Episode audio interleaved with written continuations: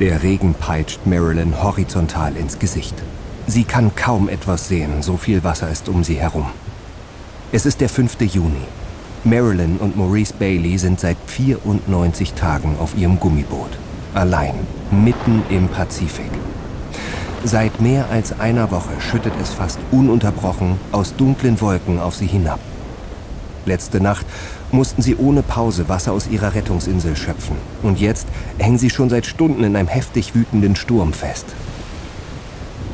Mit ihren skelettartigen, zittrigen Händen krallt Marilyn sich am Boden der Rettungsinsel fest. Ihr Magen ist leer und flau. Sie hat unfassbaren Hunger, aber sie hat noch mehr Angst. Angst um Maurice. Maurice sitzt im Schlauchboot. Er will einen Fisch fangen, wenigstens einen.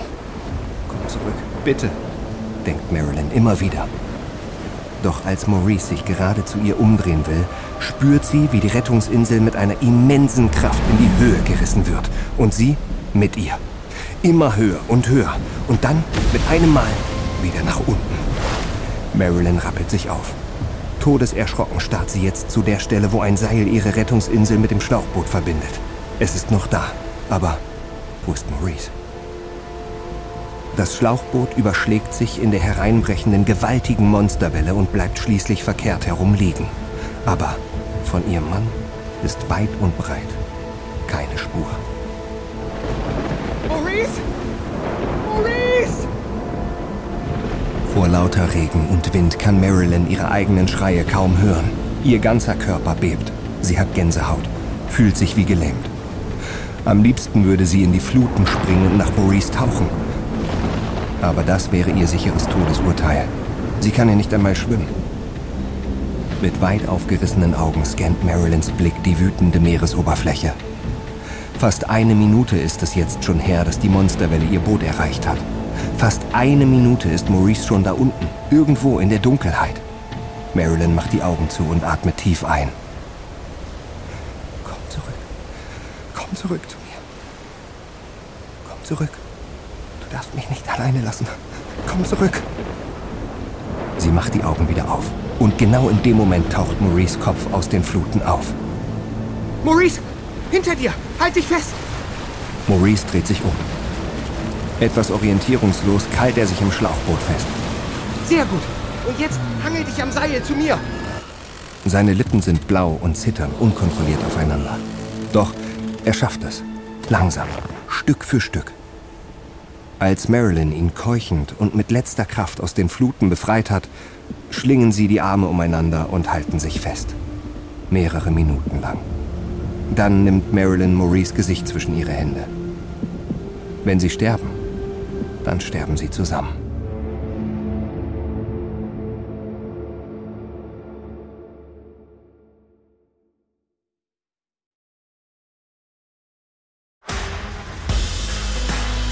Ich bin Matthias Weidenhöfer und das ist Überlebt von Wondery.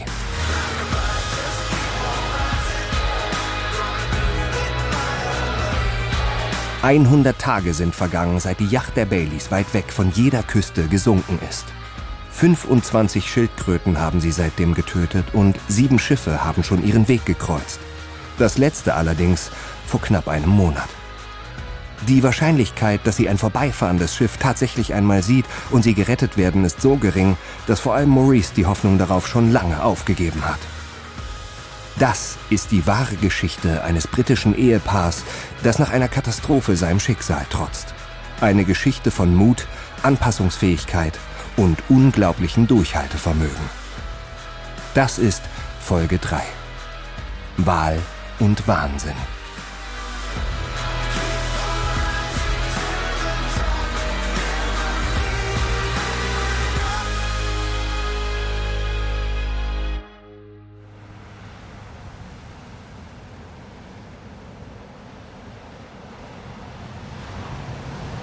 Zwölfter Juni 1973. Tag 100. Es ist etwa 9 Uhr morgens.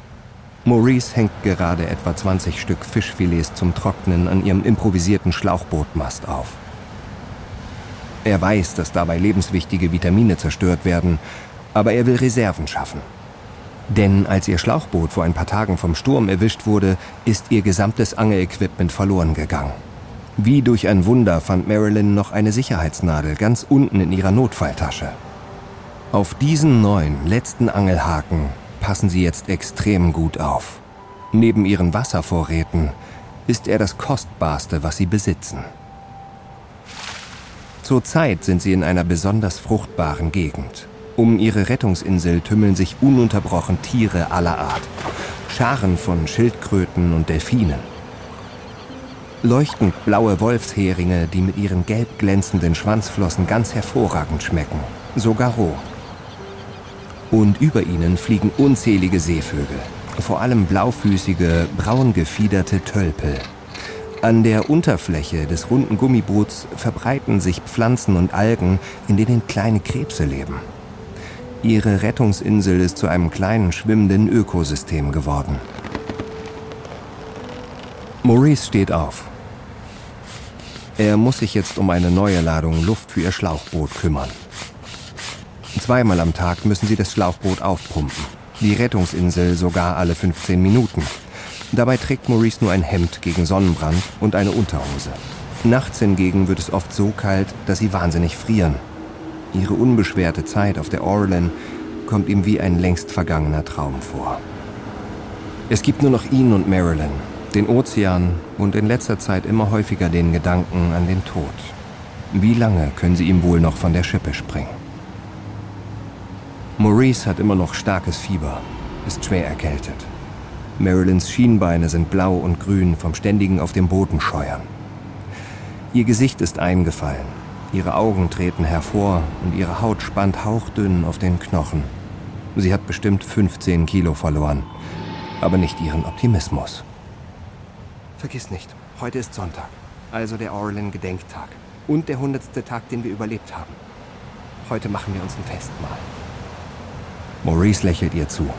Seit einer Weile erzählt sie ihm jeden Tag, was sie jetzt essen würde, wenn sie es sich aussuchen könnte. Angefangen beim Frühstück, über Snacks, das Mittagessen und schließlich das Abendessen. Wenn sie nicht gerade pumpen oder schöpfen muss, schreibt Marilyn die verschiedensten Gerichte feinsäuberlich in ihr Tagebuch. Heute Morgen gibt es Melone, pochierte Eier und eine saftige Scheibe Brot mit so richtig viel goldener Butter. Dazu natürlich Kaffee und einen frisch gepressten Orangensaft. Manchmal plant sie auch ganze Dinnerpartys. Anders als Marilyn glaubt Maurice nicht daran, dass sie all diese Köstlichkeiten jemals wieder zu schmecken bekommen. Er schaut auf den Kompass. Sie treiben immer weiter nördlich. Im Westen liegt der asiatische Kontinent, im Osten der amerikanische und sie genau dazwischen, auf Höhe des Äquators. Maurice schätzt, dass sie mittlerweile 1500 Kilometer von der nächsten Küste entfernt sind. Und im Norden erwartet sie das Nichts. Vielleicht wird man ihre Rettungsinsel irgendwann in Alaska finden, denkt Maurice, und wird dann von einem heftigen Hustenanfall gepackt. Ihre Lage war nie aussichtsloser.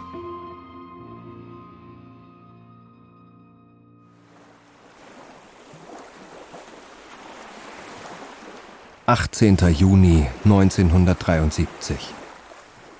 Marilyn steckt Maurice ein besonders zartes Stück Fleisch in den Mund. Er ist häufig zu schwach, um selbst zu essen. Marilyn kümmert sich um ihn und um ihre Boote. Dann hört sie plötzlich wieder dieses Geräusch. Dieses fürchterliche Geräusch, das ihr seit einer Weile regelmäßig das Blut in den Adern gefrieren lässt und ihr den Schweiß aus den Poren treibt. Sie schaut Maurice ängstlich an. Nicht schon wieder. Bitte nicht schon wieder. Aber die Haie kennen kein Erbarmen. Sie haben es auf sie abgesehen. Dicht unter der Wasseroberfläche kommen sie angeschwommen. Es sind viele, ein ganzer Schwarm. Marilyn schreit. Maurice stöhnt laut auf vor Schmerzen. Die Tiere stoßen mit aller Gewalt gegen den Boden. Sie haben sie zu ihrer Beute auserkoren und umkreisen jetzt ihre Rettungsinsel. Manche von ihnen sind mehr als drei Meter lang. Marilyn späht vorsichtig aus dem Ausguckloch. Wenn die Tiere alleine zu ihrer Insel kommen, weil sie von den Fischschwärmen angelockt werden, schwimmen sie meistens friedlich um sie herum, stören sie nicht mal beim Angeln. Sie müssen dann nur gut aufpassen, dass sie ihnen ihren Köder und den kostbaren Angelhaken nicht wegbeißen. Doch jetzt sind sie im Schwarm gekommen. Und diesmal scheinen sie besonders angriffslustig zu sein. Marilyn versucht ihnen auszuweichen. Doch wohin? Immer wieder werden die beiden von den Stößen hochgeworfen. Die Attacken lassen ihre offenen, entzündeten Geschwüre aufplatzen. Der Geruch von dem frischen Blut muss sie noch rasender machen, denkt Marilyn und schreit wieder laut auf. Sie will nicht sterben und schon gar nicht so. Doch noch sind sie in ihrer Rettungsinsel sicher. Die Haie kommen nicht an sie ran. Und dann, nach einer halben Stunde, lassen die Haie endlich von ihnen ab und schwimmen davon. Fürs Erste.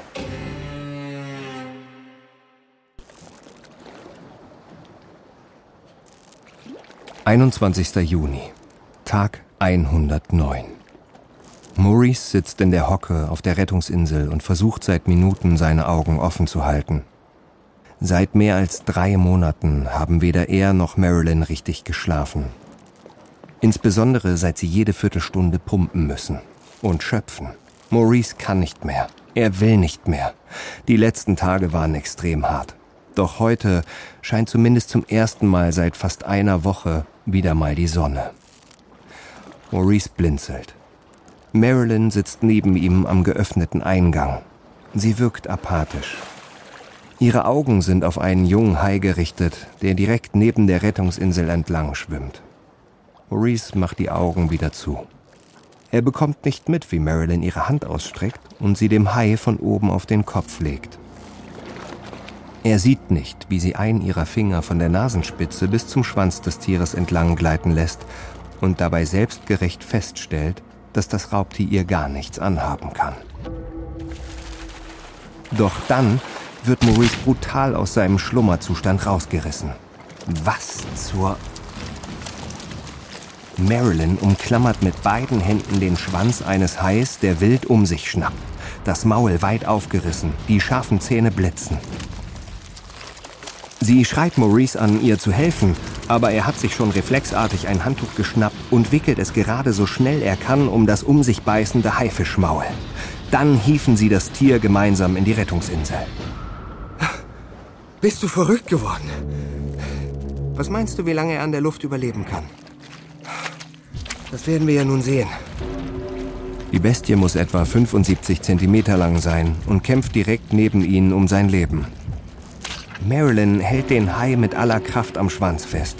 Und schon kurz darauf hört das Tier auf zu kämpfen. Maurice löst das Handtuch und greift ohne ein Wort zu sagen zu ihrem stumpfen Taschenmesser. Gerade als er dem Tier den Bauch aufschlitzt, springt seine Frau erneut auf. Mit einem lauten Schrei und einem energischen Griff verfrachtet Marilyn Hai Nummer 2 in ihre Rettungsinsel. Das darf doch nicht wahr sein. Mit dem Messer in der Hand zieht Maurice sich so schnell er kann mit dem Seil an die Rettungsinsel und sticht dann vom Schlauchboot aus zu. Tief hinein in die Kiem. Blut sprudelt heraus. Alles ist rot. Maurice rammt das Messer noch mehrere Male hintereinander tief in den Hals. Dann ist alles wieder ruhig. Doch Marilyn ist nicht aufzuhalten. Ich hab noch einen gekriegt. Ich hab noch einen. Um Gottes Willen. Marilyn, jetzt hör doch bitte auf. Ich flehe dich an. Maurice traut seinen Augen kaum. Ein toter Hai vorne im Schlauchboot, ein zweiter unter seinen Füßen und ein dritter noch lebendig in Marilyns Händen. So schnell er kann, ist Maurice zur Stelle, um auch dieses Tier zu erlegen, bevor es ihm ihre Gliedmaßen abbeißen kann. Am selben Abend, als der ganze Stress hinter ihnen liegt, ist Maurice dann aber ziemlich glücklich über die Jagdgier seiner Frau. Während sie essen, ist ihre Stimmung so gut wie schon lange nicht. Maurice fühlt sich zwar immer noch extrem schwach und hat starke Schmerzen in der Brust, aber zumindest ist das Fieber zurückgegangen.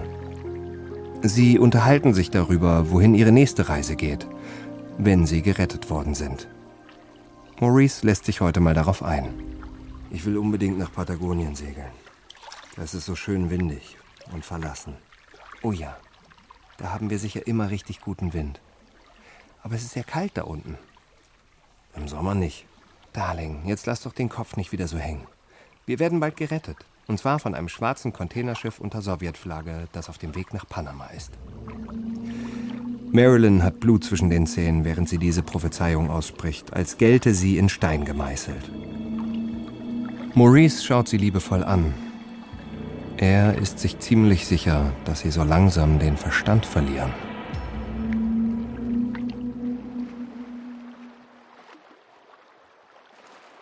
»27. Juni 1973 Tag 115 Maurice kauert am offenen Teil ihrer Rettungsinsel und starrt in den Himmel. Eine Million Sterne funkeln ihm entgegen. Immer wieder schießt eine ewig lange Sternschnuppe über das nachtblaue Firmament. Auch wenn seine Kräfte immer weiter dahinschwinden, spürt Maurice heute Nacht einen seltsamen Frieden. Er denkt über sein Leben nach, vor allem über all die Dinge, für die er dankbar ist. Er muss schmunzeln, als er merkt, dass er sich trotz seiner misslichen Lage für einen der glücklichsten Männer der Welt hält. Was würde er dafür geben, mit dieser Frau alt werden zu dürfen? Er hatte sich immer vorgestellt, wie Marilyn wohl mit weißen Haaren aussehen wird, vor ihm in einem Schaukelstuhl sitzt, auf einer Farm in Neuseeland. Maurice wird aus seinen Gedanken gerissen. Direkt vor ihm im Wasser steigen Blasen auf, platzen und driften in Ringen auseinander. Ihm stockt der Atem. Da kommt etwas aus der Tiefe des Ozeans auf ihn zu, ganz langsam, als wäre das Wesen schüchtern. Und dann tauchen direkt vor ihm zwei Augen auf, starren ihn an. Und Maurice starrt zurück. Es sind die Augen eines Wals. Seine tiefschwarze, lederartige Haut glänzt an der Wasseroberfläche. Er kann sogar die Rippen erkennen. Maurice weiß, dass ein ähnliches Tier die Aurelin zum Kentern gebracht hat. Aber aus irgendeinem Grund spürt Maurice gerade keine Angst. Wenn er seine Hand ausstreckt, könnte er es streicheln. Er ist wie hypnotisiert. Erst einige Augenblicke später tippt er Marilyn an, ohne ein Wort zu sagen. Sie hat neben ihm die Augen geschlossen und noch nichts von ihrem Besuch mitbekommen. So leise ist der Wal an die Wasseroberfläche gekommen. Als Marilyn ihn sieht, will sie schreien. Aber Maurice hält ihr den Mund zu. Halt dich an den Leinen fest. Was hat er mit uns vor?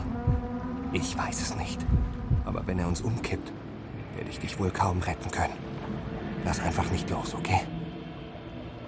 Marilyn klammert sich an Maurice fest. Der Wal muss etwa sechs Meter lang sein. Das kleine runde Blasloch schimmert feucht, nur wenige Zentimeter von ihnen entfernt. Sie können beobachten, wie es langsam größer wird und schließlich ein feiner Strahl feuchte Luft hochschießt und auf ihr Schutzdach herunterrieselt. Der Wal blinzelt kein einziges Mal. Es ist, als würde das Tier ihnen mitteilen, dass sie jetzt dazugehören, dass der Ozean sie akzeptiert hat. Sie sind nun Teil des Pazifiks, fühlen sich wie Meeresbewohner, nicht wie Landbewohner. Und die intime Begegnung mit dem Wal gibt Maurice ein seltsames Gefühl von Geborgenheit. Jetzt könnte ich auch sterben, denkt Maurice und findet sich ein für allemal mit seinem Schicksal ab. Doch Marilyn scheint ganz und gar nicht so zu denken. Ich wünschte, ich hätte ein Foto gemacht. Niemand wird uns diese Geschichte glauben.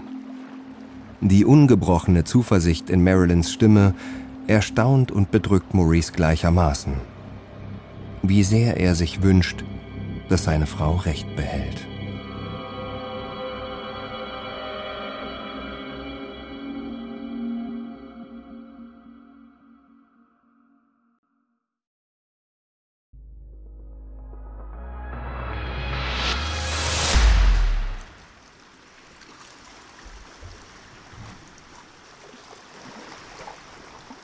Dreißigster Juni 1973 Tag 118. Die See ist heute ruhig. Die Sonne heiß. Marilyn läuft eine Schweißperle an ihrem Körper hinunter. Mit ihrer Schöpfschale kippt sie etwas Meerwasser ins Innere des Schlauchboots auf ihre zwei Haustiere. Seit längerem halten sie sich zwei kleine Schildkröten. Marilyn hat sie auf die Namen Pat und Delma getauft. Ab und zu bekommen sie Auslauf an der Leine – Marilyn spricht mit ihnen, als wären es ihre besten Freunde. Sie fühlt sich erstaunlich gut heute, denn sie hat zum ersten Mal, seit sie denken kann, mehr als eine Stunde geschlafen. Und jetzt ist Maurice dran. Die Rettungsinsel wiegt ihn sanft auf den kaum merklichen Wellen. Ein leichter Südwind pustet eine kühle Brise in das Ausguckloch. Marilyn beobachtet ihren Mann beim Schlafen. Nackt wie Gott ihn schuf, der Bart so lang und wucherig, er sieht aus wie ein richtiger Robinson Crusoe. Doch sein Gesundheitszustand macht ihr große Sorgen. Marilyn ahnt, dass er nicht mehr lange durchhalten wird. Der Gedanke versetzt ihr einen fiesen Stich ins Herz. Da hält sie inne, hält den Kopf raus. Sie könnte schwören, dass sie was hört, aber der Horizont ist leer. Trotzdem rüttelt sie aufgeregt an Maurice. Hey, Maurice, ich kann den Schiffsmotor hören. Lass mich in Frieden, Marilyn. Weg lieber Wayne. Maurice, jetzt wach auf. Da kommt ein Schiff. Maurice, jetzt wach auf, da kommt ein Schiff. Maurice knurrt.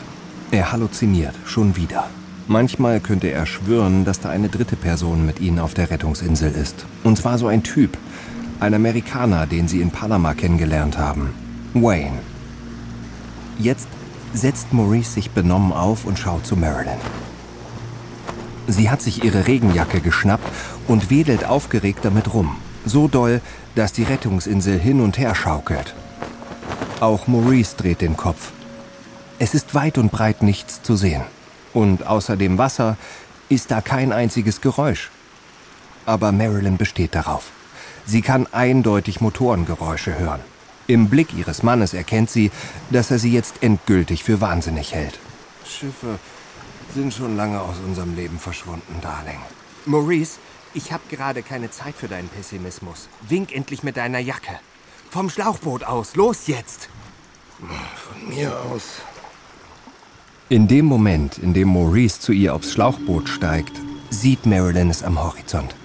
Ein Schiff, das eindeutig von Osten auf sie zukommt. Hierher! Hierher! Marilyn springt auf und ab, so gut es in dem wackeligen Gummiboot geht. Auch Maurice ist jetzt voll da.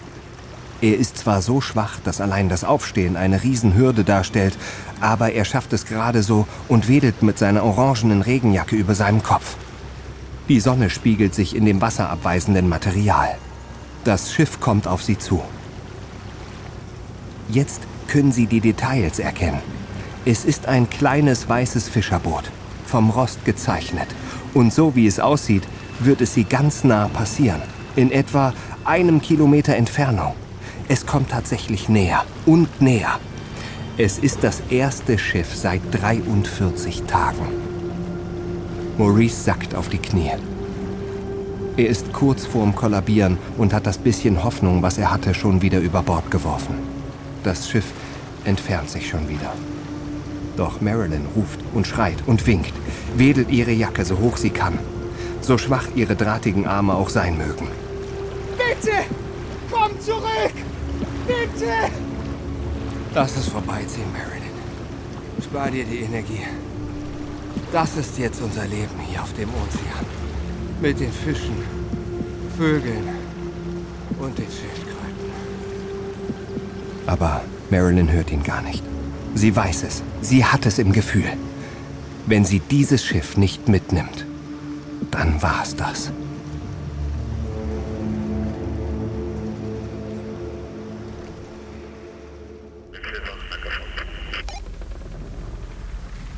Captain Su Jung II. steht mit verschränkten Armen an der Kommandobrücke seines Schiffes. Er freut sich auf die Heimat Seit drei Jahren ist er mit seiner 20-köpfigen Crew auf Thunfischfang. Sie waren auf den Kanarischen Inseln stationiert, auf Las Palmas. Doch jetzt geht es endlich zurück nach Pusan, nach Korea. Captain Su knöpft seine Jacke auf und legt sie hinter sich über den Stuhl.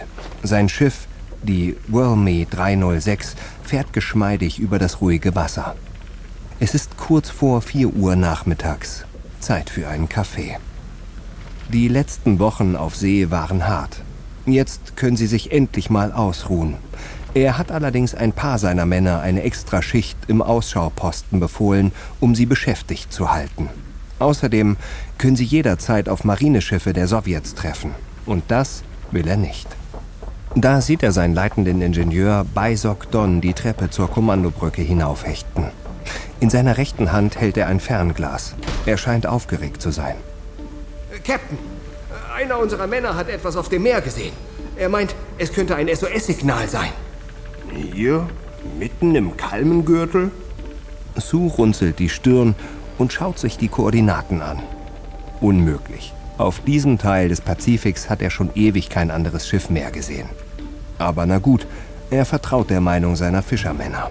Er weiß, wie geübt sie darin sind, ungewöhnliche Dinge am Horizont oder an der Meeresoberfläche zu erkennen. Er schnappt sich sein Fernglas von der Anrichte neben dem Steuerbord und geht dann mit zügigen Schritten voran in Richtung Deck.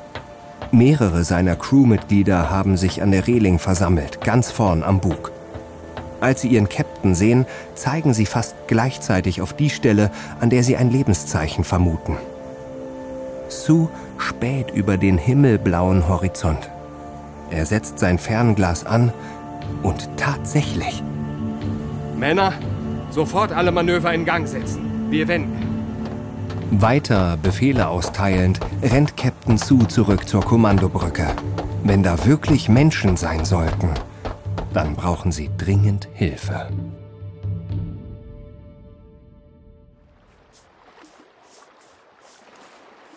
Maurice hat sich zu Pat und Delma gesetzt und streichelt einer der Schildkröten sanft auf dem Panzer herum. Er versucht sich nicht aufzuregen.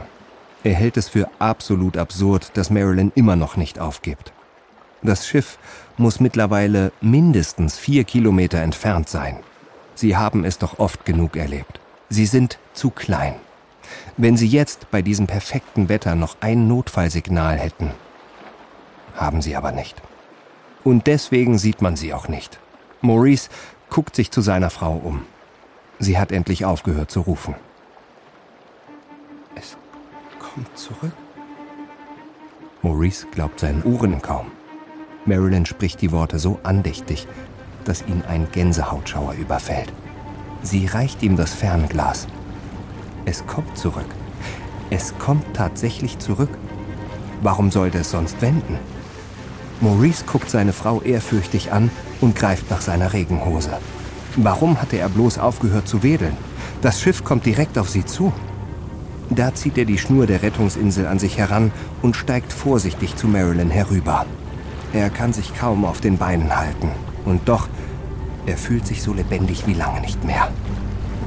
Du hast uns ein Schiff gefunden, Marilyn. Los, zieh dir was an. Schnell. Du hast auch dazu beigetragen. Nein, Marilyn, das warst du. Du hast uns gerettet. Marilyn nickt. Maurice kann sehen, wie ihr leise und unkontrolliert Tränen runter bis in ihren Mund laufen, während sie sich was anzieht. Auch Maurice zieht Shorts und ein zerfleddertes Hemd an. Da spürt Maurice, wie eine ungeheure Last von ihm abfällt. Sie haben nicht aufgegeben, das Unmögliche geschafft. Sie haben fast vier Monate auf dem menschenfeindlichen Pazifik überlebt. Während das Schiff näher und näher kommt, spürt Maurice, wie sich ein klammes Gefühl in ihm breit macht. Jetzt heißt es, Abschied zu nehmen von der Natur und von der Einsamkeit. Das Schiff manövriert sich längswärts zu ihnen. Es wird immer größer. Jetzt können sie die ersten Köpfe und winkenden Hände auf der Reling erkennen. Jetzt auch Gesichter. Echte Menschen. Maurice muss laut lachen. Den Schock in den Augen der Fischer-Crew wird er wahrscheinlich nie vergessen. Ihm wird klar, wie jämmerlich sie wirken müssen. Zwei Skelette, die aus zwei halb kaputten Booten rausgucken. Der nächste Sturm und sie wären garantiert untergegangen.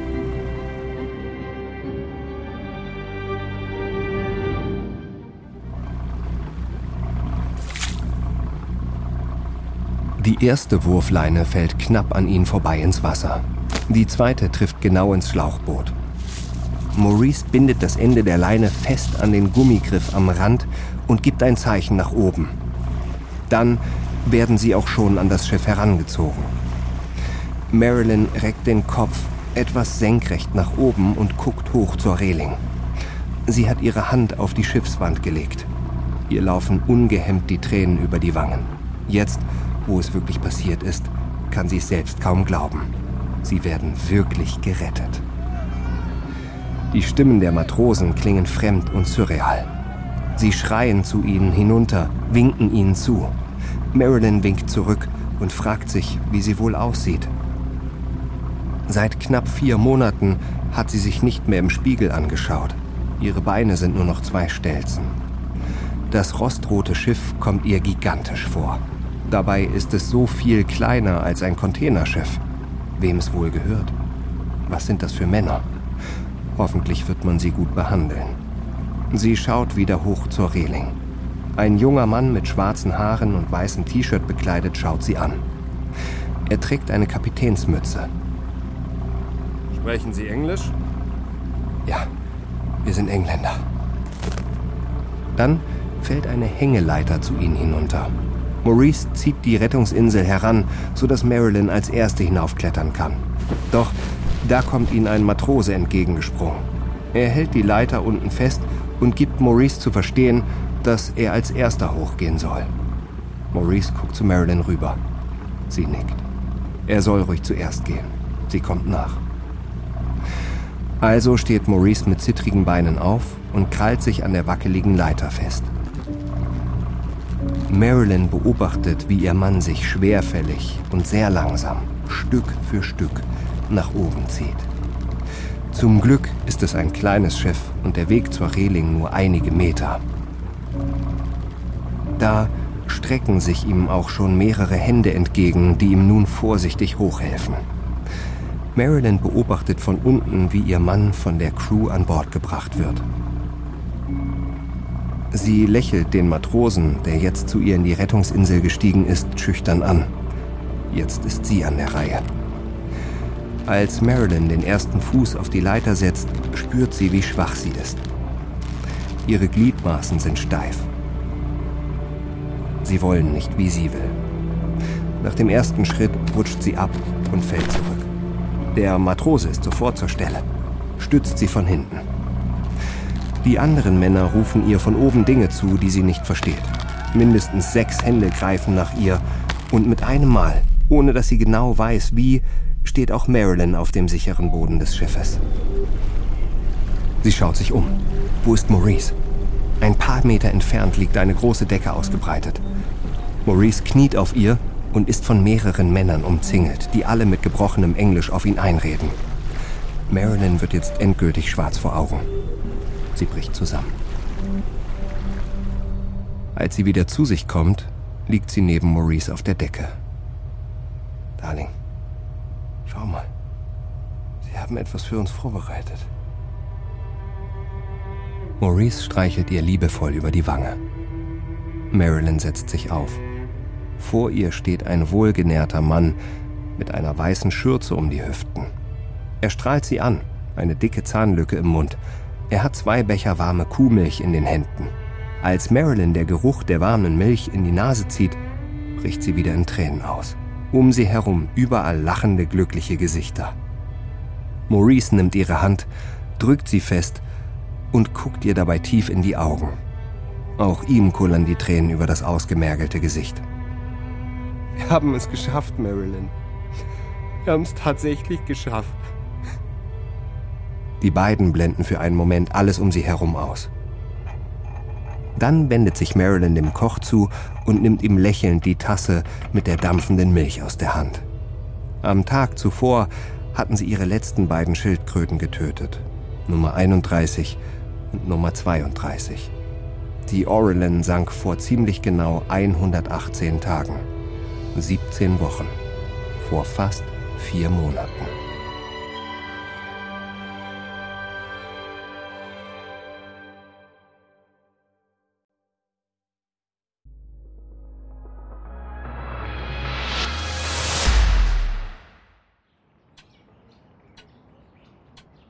Erster Juli 1973. Es ist ein wunderschöner Sommertag im britischen Derby. Doch in dem kleinen Häuschen, in dem Susan ganz alleine wohnt, ist es dunkel. Die 58-Jährige hat die Gardinen zugezogen. Sie will niemanden sehen. Seit Wochen ist sie krankgeschrieben. Seitdem hat sie sich hier verbarrikadiert. Meistens, so wie gerade, liegt sie auf dem Teppichboden in Marilyns altem Kinderzimmer. Am Anfang hat sie nur geweint.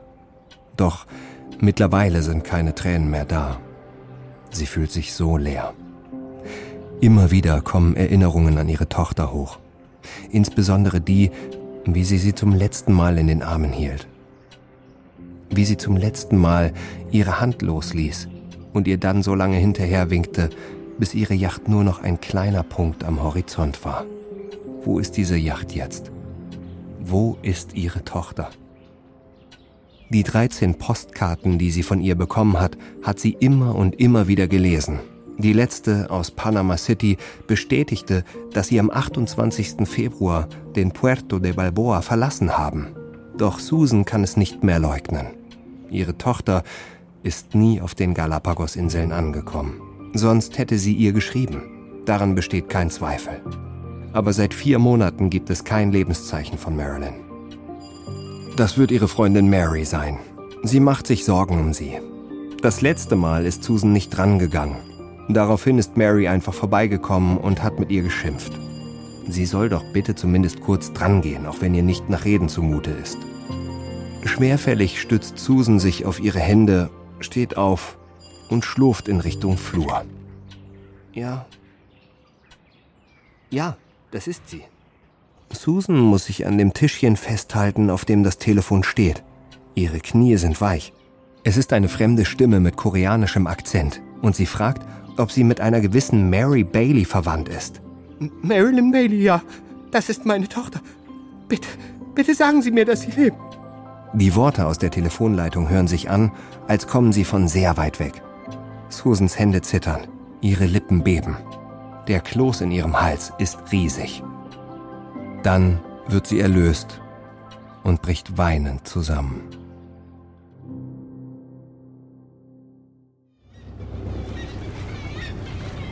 Zwei Wochen später, die Walmy 306 fährt in den Hafen von Honolulu ein. Marilyn steht an Deck. Sie kann ihre Augen nicht von den grünen Pflanzen abwenden, die sich ihr an der Küste schon seit einer Weile entgegenstrecken. So langsam hat sie das Gefühl, sie kann sie riechen. Wie es sich wohl anfühlen wird, wieder Erde unter den Füßen zu haben. Seit fast zwei Wochen sind sie an Bord des koreanischen Schiffes. Der Koch hat sie ganz schön aufgepäppelt. Mehrfach am Tag stand er mit seinem riesigen Tablett vor ihrer Kabine. Jeden Tag gab es etwas mehr. Dazu regelmäßig Vitamintabletten und für jeden entzündungshemmende Medikamente. Marilyn und Maurice schliefen die ersten Tage komplett durch, wachten nur auf, um ihre Mahlzeiten einzunehmen. Ihre Gelenke waren so steif, dass sie sich sowieso kaum bewegen konnten. Nach den ersten Gehübungen schwollen ihre Beine und Füße so stark an, dass sie sich entschieden, es wirklich langsam angehen zu lassen. Nachdem man sie in den ersten drei Tagen noch recht in Ruhe gelassen hatte, wimmelte es ab Tag 4 von Besuch in ihrer Kabine. Die gesamte Crew wollte wissen, wie sie es geschafft haben, so lange zu überleben. Marilyn fühlt sich nach wie vor überwältigt von der Wärme, die die Crew ihnen entgegengebracht hat. Ständig überreichte man ihnen Geschenke. Zahnpasta, Kleidung, Schokolade und Kekse, ja sogar Kosmetikprodukte für Marilyn. Viele dieser Dinge hatten die Matrosen auf den Kanaren eigentlich für ihre Familien und Freunde als Mitbringsel gekauft. Doch sie verzichteten freiwillig darauf. Einer von ihnen gab Maurice sogar seinen Gürtel, weil ihm die Hose, ebenfalls ein Geschenk, ständig von den Hüften rutschte. Eigentlich wollte die Crew, dass die Baileys mit ihnen nach Busan in ihr Heimatland fahren. Doch die koreanische Reederei entschied, dass die Schiffsbrüchigen so schnell wie möglich medizinisch untersucht werden müssen und dass der Captain deshalb den nächstmöglichen Hafen ansteuern sollte. Marilyns Augen starren wieder auf die Küstenlandschaft. Honolulu liegt nun direkt vor ihr. Maurice, der seit einiger Zeit neben ihr steht, nimmt ihre Hand. Bereit? Ich weiß nicht. Du? So schlimm wird's schon nicht werden. Mr. Sue hat sie vorgewarnt. Die Nachricht, dass ein britisches Pärchen fast vier Monate auf dem Pazifischen Ozean auf zwei kleinen Gummibooten überlebt hat, ist mittlerweile als Sensation um die Welt gegangen. Schon an Bord erreichten die Baileys zahlreiche Telegramme und Interviewanfragen von überall. Die Walmy liegt am Pier des Hafens von Honolulu an. Marilyn drückt die Hand ihres Mannes nochmal fest, bevor sie sie loslässt. Dann richtet sie ihren Blick auf die heruntergelassene Brücke. Nur noch diese zusammengehämmerten Holzpaletten trennen sie vom Festland, vom ersten Stück Land, das sie betreten wird, nach ziemlich genau viereinhalb Monaten auf dem Meer. Marilyn läuft los. Die Sandalen, die man ihr geschenkt hat, sind zu groß. Sie hält sich am Geländer fest. Jetzt bloß nicht hinfallen. Vor ihr sind überall Menschen und jede Menge Kameralinsen. Captain Sue ist dicht hinter ihr. Dann folgt Maurice. Mit seinem weißen Hemd und der langen Hose sieht er richtig edel aus, denkt Marilyn. Bloß die Knochen, die hinter seinem mittlerweile gestutzten Bart hervortreten, legen ihre Strapazen eindeutig offen. Dann ist es soweit.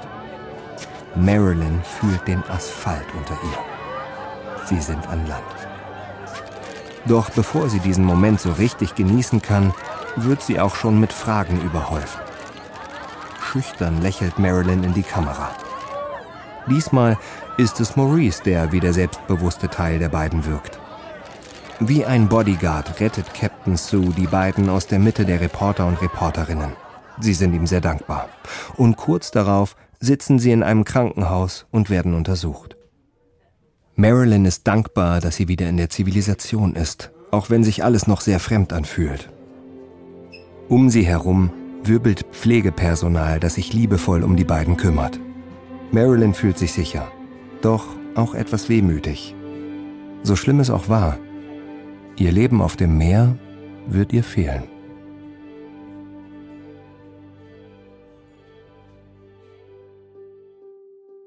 Marilyn und Maurice Bailey sind insgesamt 2780 Kilometer durch den Pazifik getrieben, bis sie am 30. Juni 1973 gerettet wurden. Bei den medizinischen Tests in Honolulu stellte sich heraus, dass sie keinen Vitamin C-Mangel hatten. Denn in rohem Fleisch bzw. den Organen wie der Haileber steckt viel Vitamin C, genau wie in Fischaugen, die sie geschluckt haben wie Bonbons. Es wurde allerdings ein Proteinmangel diagnostiziert, was durchaus überraschend ist. Schließlich haben sich die Baileys eigentlich nur von Protein ernährt. Bei Maurice wurden zudem eine schwere Thrombose, eine Ohrenentzündung und ein Blutgerinnsel in der Lunge entdeckt. Seine Lunge wurde irreversibel beschädigt, weshalb Maurice bis zu seinem Lebensende Probleme mit dem Atmen hatte. Durch die schwere Ohrenentzündung blieb Maurice auf einem Ohr fast taub. Marilyn hatte bis auf ihre Geschwüre an Beinen und Gesäß keine gesundheitlichen Beschwerden. Seit die Baileys wieder Land unter den Füßen hatten, haben sie nach eigener Aussage nie wieder Fisch oder Fleisch gegessen. Nach ihrer Rettung wurden die Baileys weltweit von Segelfahrern und Fahrerinnen für ihre Überlebenskünste verehrt. In den 70er und 80er Jahren geht die Geschichte der Baileys um die Welt. Dazu trägt auch ihr selbstgeschriebenes Buch bei 117 Days Adrift. Eine Anmerkung dazu, im Originalbuchtitel ist ein Fehler. Da am Tag nach ihrer Rettung falsch berichtet wurde, blieb der Verlag bei der falschen Dauer der Odyssee. Richtig ist, dass sie 118 Tage auf dem Pazifik herumtrieben. Marilyn starb 2002 an Krebs. Maurice führte daraufhin ein einsames Leben. Im Jahr 2016 Zwei Jahre vor seinem eigenen Tod gab er einem Filmemacher ein sehr persönliches Interview. Auf die Frage hin, ob er die gleiche Erfahrung noch einmal durchleben wollen würde, antwortete er, wenn ich zurückgehen könnte und wüsste, dass wir nach vier Monaten gerettet werden würden, ich würde es wieder machen. Der Ozean war unser Leben, die Tiere unsere Nachbarn. Die Erfahrung, eins mit der Natur zu sein, es war wie im Märchen. Über seine verstorbene Frau, die er bis zu seinem Tod im Jahr 2018 schmerzlich vermisst, sagt er, ohne Marilyns Überlebenswillen hätten wir niemals überlebt.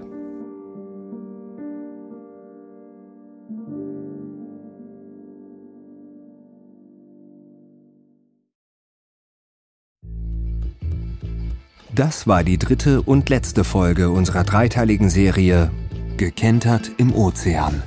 Ein besonderer Dank geht an Alvaro Cerezo von docastaway.com, der uns sein Interview mit Maurice Bailey zur Verfügung gestellt hat. Sein Unternehmen Do Castaway bietet Soloaufenthalte auf verlassenen Inseln rund um den Globus an. Wenn dir unser Podcast gefällt, gib uns eine 5-Sterne-Bewertung. Hier noch ein kurzer Hinweis zu den Szenen in diesem Podcast.